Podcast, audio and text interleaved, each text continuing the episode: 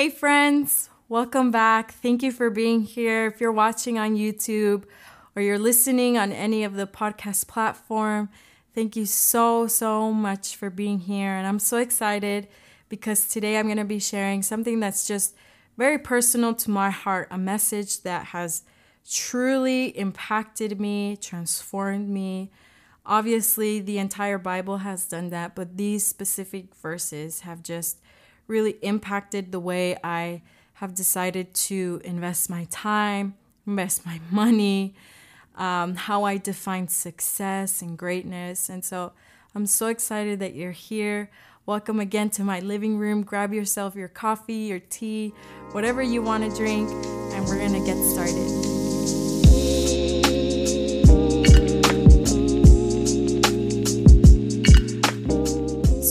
Jumping into Matthew 22, verses 34 to 40. And this isn't going to be necessarily like a teaching. Um, I, I feel like I could say so much about this, and I could take three, four hours just talking about this, but I really want to just be able to stir up hunger and just talk about it, have a conversation about it, just give the overall points very general points about this, these specific verses, um, because I do have an in depth teaching on, on this message specifically, but it's in Spanish. And so I'm looking forward to being able to just translate that into English and being able to share it with you guys. And when I do, I'll be able to update you guys. But we're going to jump into Matthew 22, verses 34 to verse 40. And here I believe it's one of the greatest de- declarations that Jesus has ever made. And Jesus, when he walked on this earth, made many declarations and many important ones. Um, but I think this is probably one of like the top ones. Like this has to be in the top of the top because here Jesus gives us a vision as to what God is after, what he really longs for the most and desires the most for us and from us. And second, he gives us a vision as to our greatest our greatest identity and our greatest calling. And I believe those are constant questions that we have as believers. We we have these sincere questions of, Lord, what do you want me to do? Lord, what's my calling? Lord, where do you want me to be? What do you want me to do? What are you looking for the most? What are you after? And I believe that in this statement, in these verses, Jesus basically answers those those questions for us and he he gives us the great vision this grand vision of what God is after and what he's calling us to what is our greatest identity and you've probably have heard about this message or maybe this is the first time you've you've uh, you've heard something like this or i'm sure you've probably have read through these verses um, but here it's the pharisees and the sadducees gathering together trying to find jesus trying to find an error in jesus basically and so they're trying to find an error in order to be able to prove that Jesus really is who they say he is, that he's a false teacher. And so they're trying to think of ways to catch him, to find him in, in, in an error. And so this is what it says in verse 34. They ask him, Teacher, what is the great the great commandment in the law? And so this is their tricky question. They're like, hmm, we're to find Jesus in a trap. We're to give him the trickiest question of all time. What is the great commandment? And they know that all of the commandments of the Lord are equally important. What is he going to say? But they had no clue what Jesus go- was going to reply. And this is what Jesus says You shall love the Lord your God with all your heart, with all your soul, with all your mind and all your strength. This is the first and great commandment, and the second is like it. You shall love your neighbor as yourself. On these two commandments hang all the law and the prophets. And so Jesus declares this in the Gospels. I believe it's also in, in, the book of Mark. But the first time we hear this is all the way back in Deuteronomy, and the Lord declares this over Israel Hear, O Israel, you shall love the Lord your God with all your heart, mind, soul, strength. And so Jesus again declares it once he's walking on earth, thousands of years after, he declares it again. This is what's first, and this is what's great. You shall love the Lord your God with all your heart, all your soul, all your mind, all your strength. And so he's declaring it to all generations, to all people groups, to both Jew and Gentile, to everyone. He's saying, You're gonna, you're, you shall love the Lord your God. You're gonna love the Lord your God with all your heart, mind, soul, and strength. This is what's first, and this is what's great. So, in other words, when he's saying this is the first, it means this is what God is looking for before anything else. This is what he's after. This is his priority that we would love him with all our heart, all our soul, all our mind, all our strength. That's before ministry, that's before our careers, that's before my dreams, that's before my comfort. It's before all things, before all people. It's to love him. And I think there are many narratives and opinions nowadays as to what should be a priority in your life, what should be first, and what you should give your attention to, what you should give your money, your time, your energy to. And I think all of those take the back seat when we realize that these are the words that are coming out of the mouth of Jesus. Like, this isn't just anybody saying these things, it's God Himself saying this. Imagine the greatest teacher, God in the flesh, in front of you and just saying, This is what's first. This is what I consider what's great. This should be priority number one. This should be what you invest time, energy, what you invest your dreams into, what should be all consuming in your life. This is what's first. And I think when we realize that, again, all those opinions, all those narratives, I think about just all, even my fleshly desires of what I think should be first. They take the back seat when I hear those words and I realize, Lord, these are your words. These words came out of your mouth. They're coming even out of your mouth today because you're still declaring this. This is what's first. This is what's great. And thinking about that, it's even the first thing that I am. You know, even before I'm a wife, even before being a, a friend, before being a daughter, before being a sister, before being a missionary, before being a teacher, before all of those things that we usually identify ourselves to automatically, the Lord is like, this is what's first. That I am loved by God and that I'm called to love him in return because that's what first John tells us. Tells us that we love because he loved us first. And so the only way that I can actually love him with all my heart, my mind, my soul, my strength, with all of who I am, it's because that's the way that God loves me. And so it's the first the first priority in my life, but it's also the first identity, the thing that I define myself as the most is that I'm loved by God and I'm called to love him. And actually, if I have that first, I can be a better wife. I can be a better sister. I can be a better teacher. I can be a better worker, a better whatever you put in the blank, a better father. I can do all of those things much better when I have first things first, when I have what's first in its rightful place. And that's really who I am. That's what defines me. That's what drives me is that I know that He loves me. The Lord loves me. And because of that, I can love Him back with all of who I am because that's the way that He loves me. And he says, and this is the great commandment, meaning this is what is the greatest. This is what I define as greatness, as success, to live a life that is great.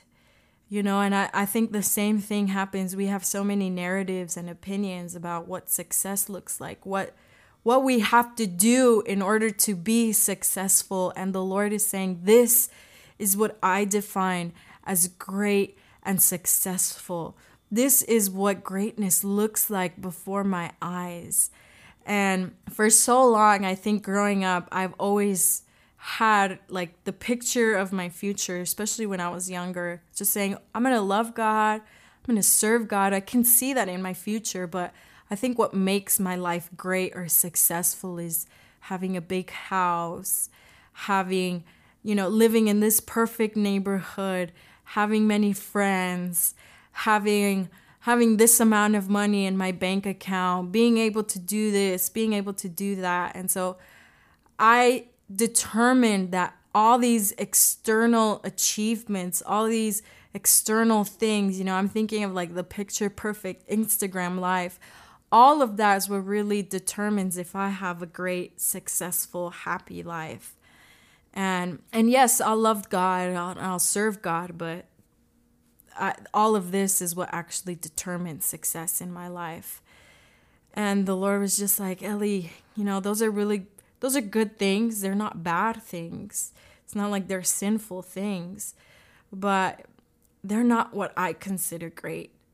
They're not what I consider worthy of your time and your energy. Those things, I don't think they're worthy for you to put that as your first priority and as that place of greatness. The Lord was just reminding me that and and when I when I heard this message for the first time, he really brought the that reality and that truth in my life where he was like that's not what greatness looks like. That's not what success looks like. And you know, I, I think a lot of times we probably don't say this out loud. We probably don't vocalize these things. We don't say, "Oh, I have to have that." in order for me to feel like I'm great or successful or important or I need to be able to achieve that.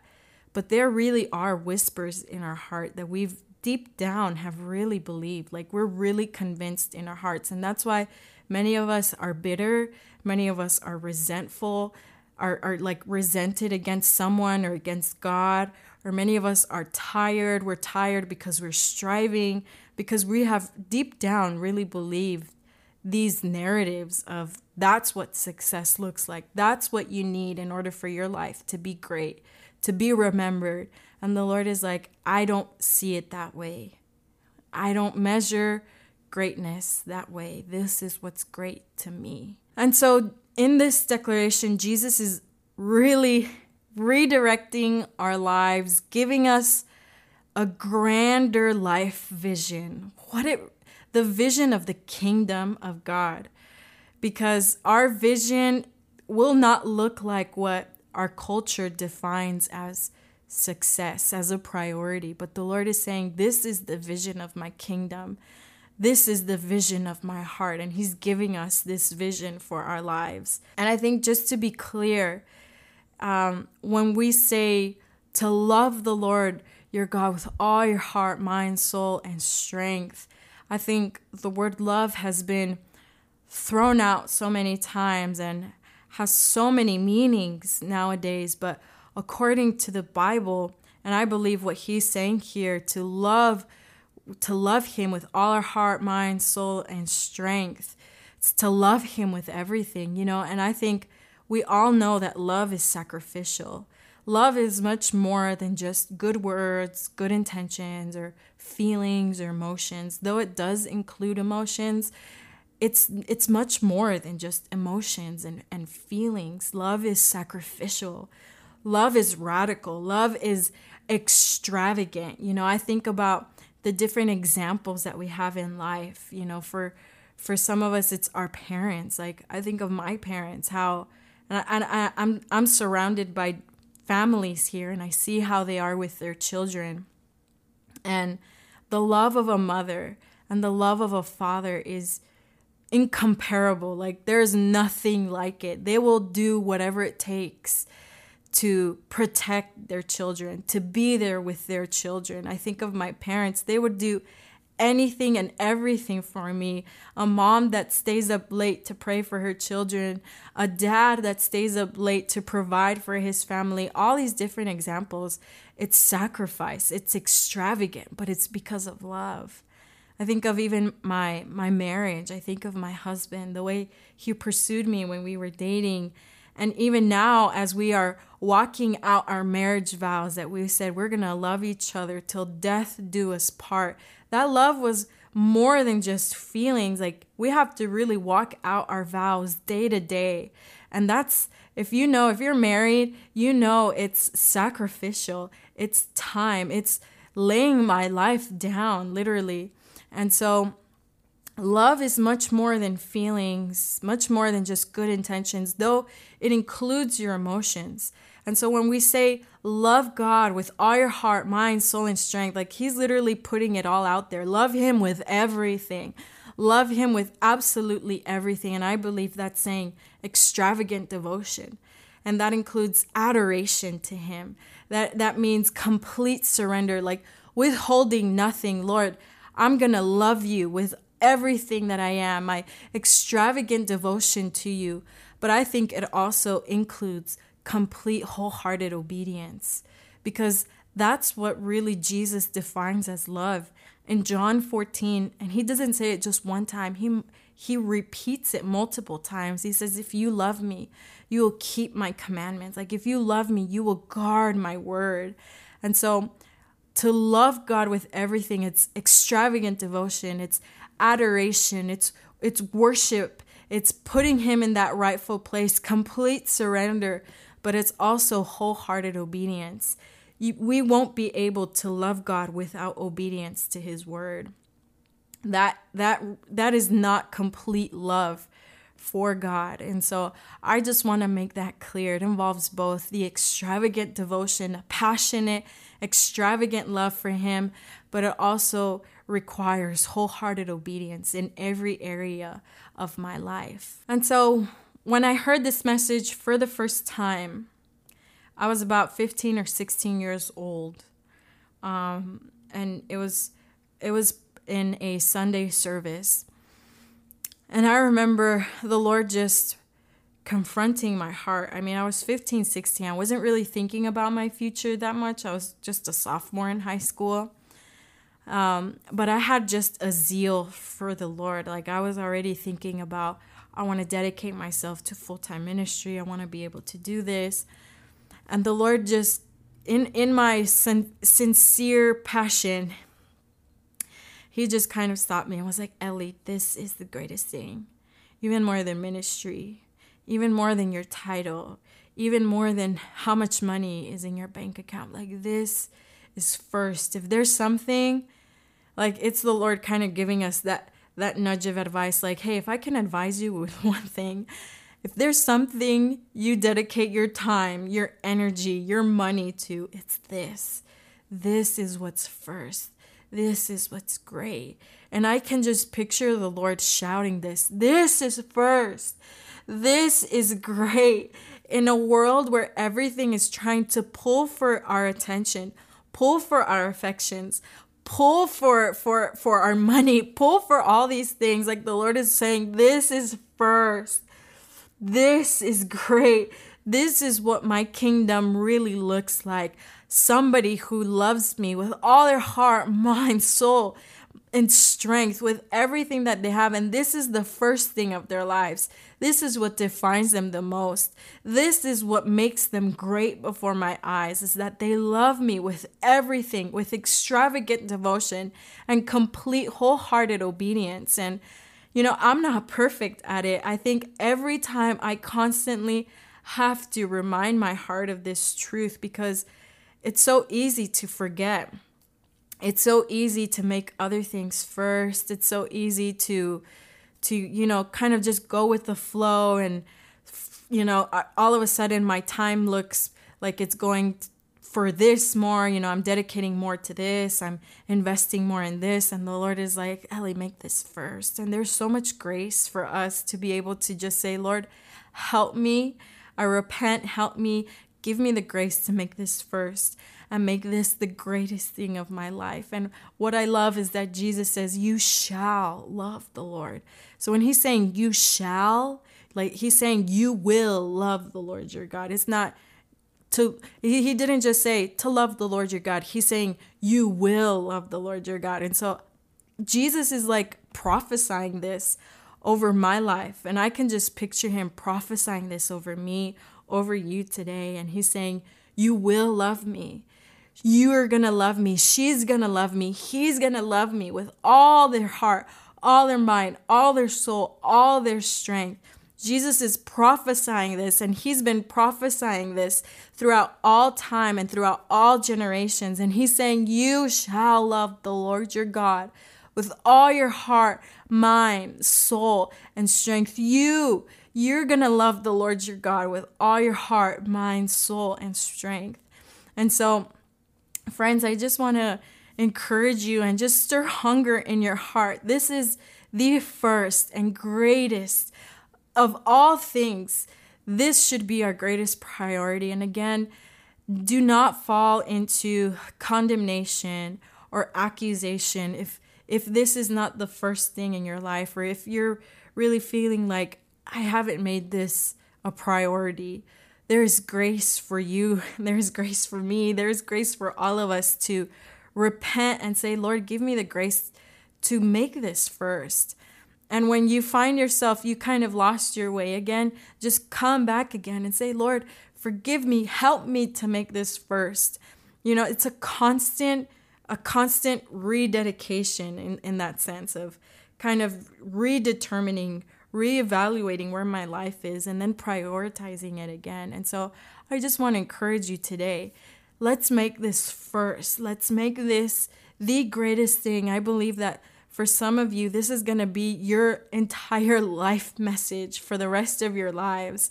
And, and this is going to be the greatest thing we can ever have and we can ever give to our generation. And so, thank you for being here. I pray that this blesses you, and I'll see you next time.